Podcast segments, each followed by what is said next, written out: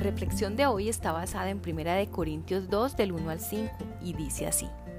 Amados hermanos, la primera vez que los visité no me valí de palabras elevadas ni de una sabiduría impresionante para contarles acerca del plan secreto de Dios, pues decidí que mientras estuviera con ustedes olvidaría todo excepto a Jesucristo, el que fue crucificado.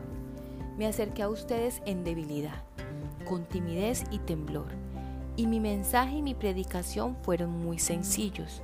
En lugar de usar discursos ingeniosos y persuasivos, confié solamente en el poder de Dios. Lo hice así para que ustedes no confiaran en la sabiduría humana, sino en el poder de Dios. El concepto que muchos tienen del apóstol Pablo es que él fue un intrépido misionero, dispuesto a predicar en cualquier lugar con valentía y denuedo, sin temor alguno de los hombres. Sin embargo, el Nuevo Testamento nos presenta un cuadro más complejo, especialmente en el relato de la predicación del Evangelio en Corinto. En Hechos 18, 9 y 10 leemos que el Señor se manifestó a Pablo animándolo a seguir predicando en Corinto, ante el rechazo de los judíos diciendo, no temas sino habla y no calles porque yo estoy contigo. Aunque Pablo decidió predicar a los gentiles, también percibió que nadie prestaría atención a un mensaje que exigía dejar el pecado y vivir en santidad. Por eso sintió temor de predicar y el Señor tuvo que animarlo para que no dejara de anunciar el Evangelio en Corinto. Unos años después, escribiendo a la iglesia en esa ciudad, Pablo les quiso recordar esa experiencia. Estuve entre vosotros con debilidad y mucho temor y temblor. La condición moral de la ciudad provocó en Pablo la pregunta, ¿cómo predico el Evangelio en este lugar?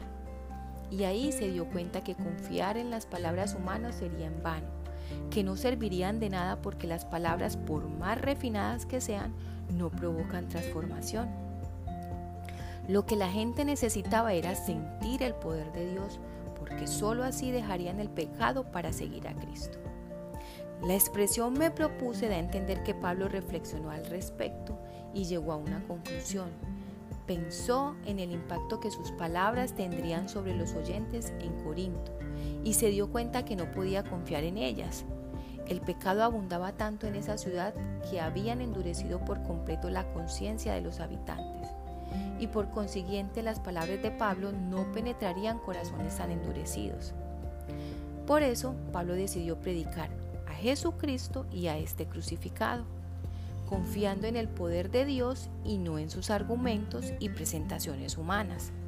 La confianza de Pablo estuvo enteramente puesta en Dios y no en sí mismo o en su inteligencia como evangelista. El apóstol conocía muy bien la cultura griega y sabía que los griegos eran famosos por su oratoria, fue muy probable que Pablo hubiera estudiado el arte de la retórica y aprendiera de sus maestros que ciertas palabras y formas de hablar podían mover las masas. No obstante, rechazó esta metodología humana y lo hizo por una razón muy importante, que él mismo expone en el versículo 5, para que vuestra fe no esté fundada en la sabiduría de los hombres, sino en el poder de Dios.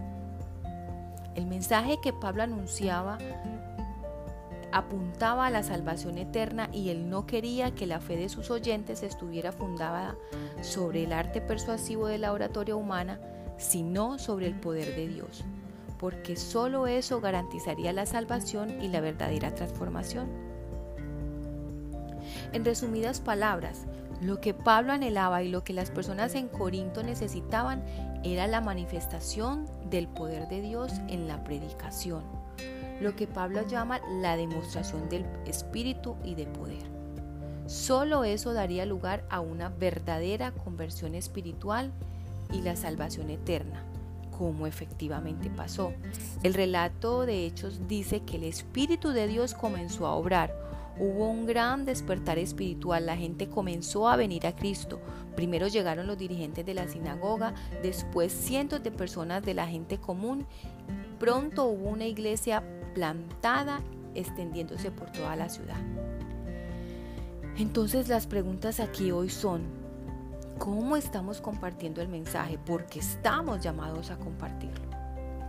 Nos derrumbamos cuando nuestros intentos de testificar son recibidos con rechazo y escepticismo?